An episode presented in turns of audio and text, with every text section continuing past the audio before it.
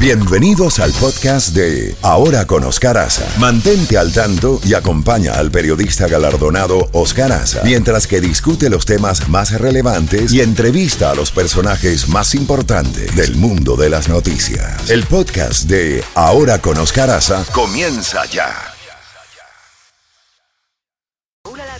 Z92, toda la música de los 80, 90 y más. La Z Mañana, una mañana diferente. Ahora con Oscar Aza, disfrútala en Z92. Bueno, y tenemos en este momento un momento estelar en este programa, y no es una exageración, sino un justo reconocimiento.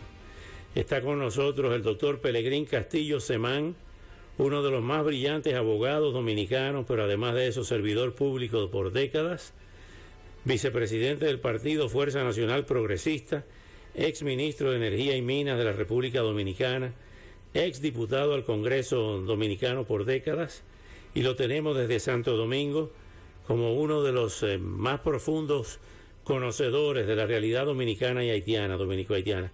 Pelegrín, qué gran honor tenerte en el programa. ¿Cómo hemos llegado a este punto? ¿Cómo de oírte, muchas gracias por esta oportunidad de comunicarme con el público de tu inmenso programa y estamos aquí a la disposición. Gracias por tus expresiones también de reconocimiento. ¿Cómo no? Pelegrín, ¿cómo hemos llegado a este punto? Al punto en el que estamos al día de hoy, con movimiento de tropas, cierre de las fronteras. ¿Qué es lo que ha pasado realmente? Mira, tenemos que entender que detrás de este intento de un grupo de políticos del norte de Haití, a la cabeza del cual está el ex canciller de Haití y ex primer ministro. Lo que se encuentra, lo que se identifica con mucha claridad es una provocación bien montada, una provocación muy peligrosa que busca, por un lado, afectar la estabilidad del actual primer ministro Ariel Henry y por otro lado tensar, escalar las tensiones entre República Dominicana y Haití. Club José desde hace tiempo se ha caracterizado por ser un político muy hostil a República Dominicana y eso tiene una historia, pero no la vamos a hacer ahora porque nos tomaría cierto tiempo. Pero él empezó evidentemente a convertirse en la punta de lanza de una ofensiva contra la República Dominicana y está apoyado por ciertos sectores de poder en el exterior, porque él no tiene mucha base en Haití, pero sí tiene apoyos en el exterior, en Estados Unidos, en Canadá. Y esta ofensiva la ha lanzado contra República Dominicana. Eh, incluso desde el territorio dominicano, ha llegado a tener, en una ocasión lanzó una serie de pronunciamientos que el propio presidente Abinader eh, confrontó. Pero lo grave es que en estas circunstancias, cuando el CARICOM anuncia que le está retirando la confianza, que está profundamente decepcionado por el poco resultado de la gestión de Ariel Henry, activa un expediente que ya había sido dirimido eh, en el año 21, eh, donde República Dominicana había protestado la construcción de un canal que por sus dimensiones y sus pretensiones iba a afectar el recurso del, de agua y el curso de agua del río de Jabón, eh, aguas abajo. Eso lo había protestado República Dominicana desde ese momento. Es más, la primera reacción eh, que tiene el presidente de la República es a partir de un movimiento de ciudadanos entre los que estábamos nosotros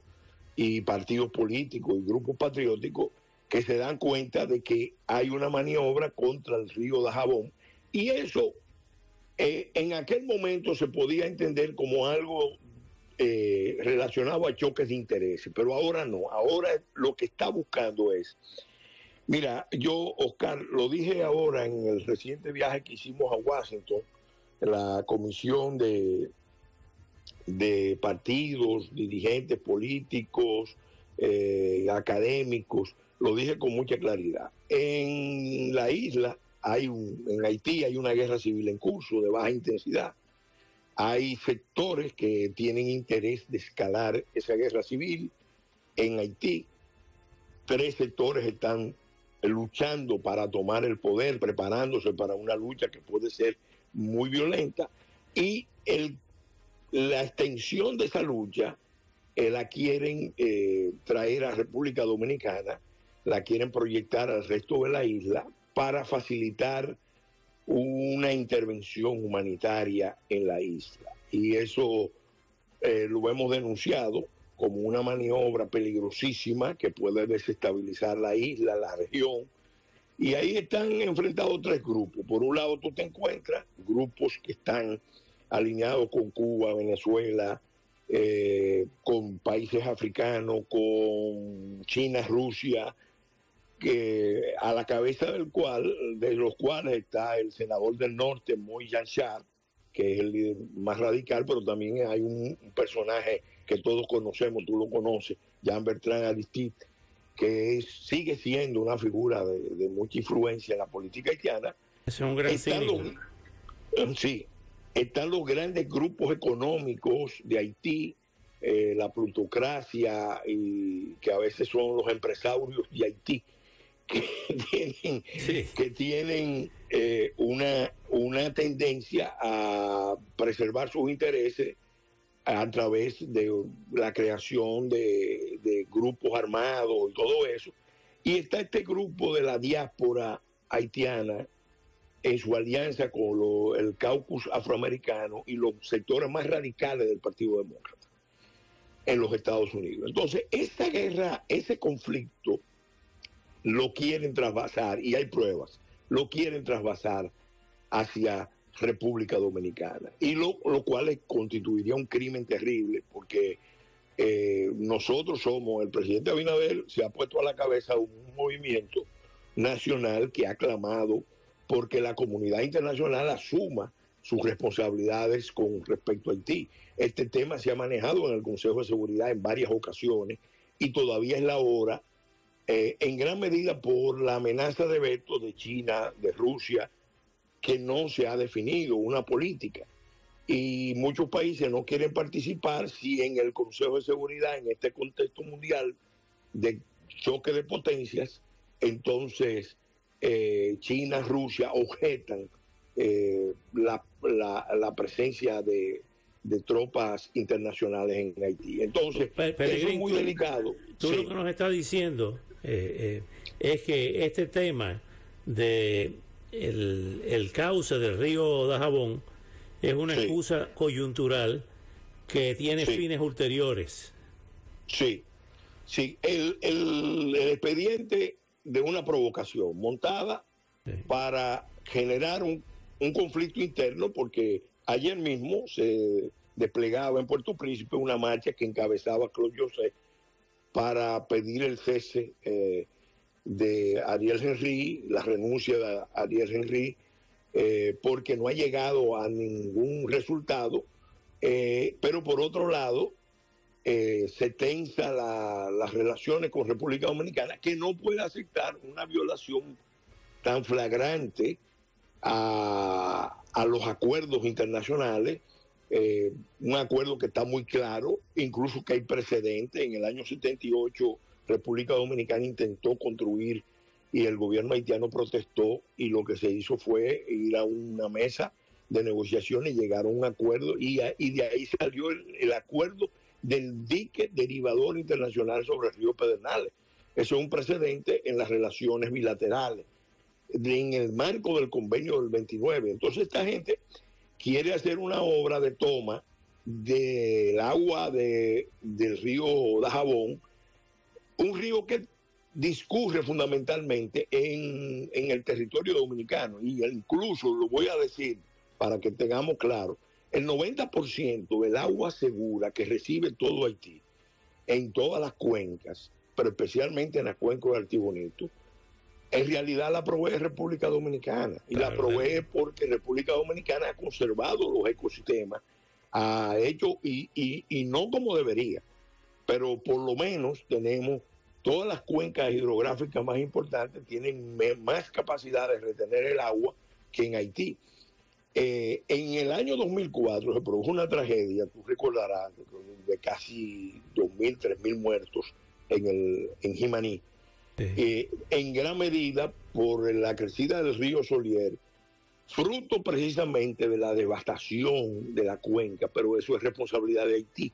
¿Qué hizo República Dominicana? Que fue un error, que no levantó un expediente internacional, no para enjuiciar a Haití, sino para que quedara constancia de que cuando se descuidan las cuencas, y es una responsabilidad compartida, no solamente el curso del agua, eh, ya sabemos que el curso del agua depende fundamentalmente del cuidado de las cuencas. Entonces eso se le ha pedido a Haití e incluso el presidente Abinader y el presidente Mois firmaron una declaración en enero del 2021 que no fue bien acogida en Haití, sí fue bien acogida en República Dominicana, que contemplaba precisamente el cuidado a ambos lados de la frontera de las fuentes eh, hidro, hidráulicas, hidro, hidrográficas. Eh, Ahora bien, en, la situación que estamos, eh, ¿existe el peligro de una confrontación con esas hordas, esas bandas armadas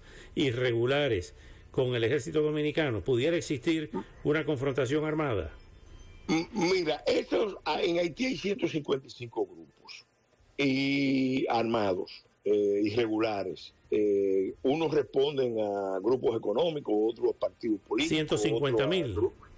No, 150. Ah, 150. Eh, y, y, nosotros, evidentemente, tenemos que estar preparados, porque eh, ya, por ejemplo, ellos en la zona sur virtualmente han tomado uno de los mercados y lo han inutilizado, porque es la base de operaciones de una de las bandas. En la zona norte ya se nota la presión sobre la zona norte, por ejemplo, el centro Codevi, donde hay 20 mil empleos eh, para nacionales haitianos que lo genera una empresa de Santiago de los Caballeros, ha sido objeto de tres agresiones. Eh, Esas son las empresas, las empresas de Capellán. De Capellán ha sido objeto de tres agresiones violentas. Esos son antecedentes que nosotros en ningún caso podemos eh, perder de vista, porque cuando estamos hablando de grupos de este tipo que además están en condiciones de producir infiltraciones y actos terroristas. Mira, en Haití se están, yo soy el autor de la ley antiterrorista de República Dominicana. Y te puedo decir que en esos años estudié mucho el fenómeno del terrorismo.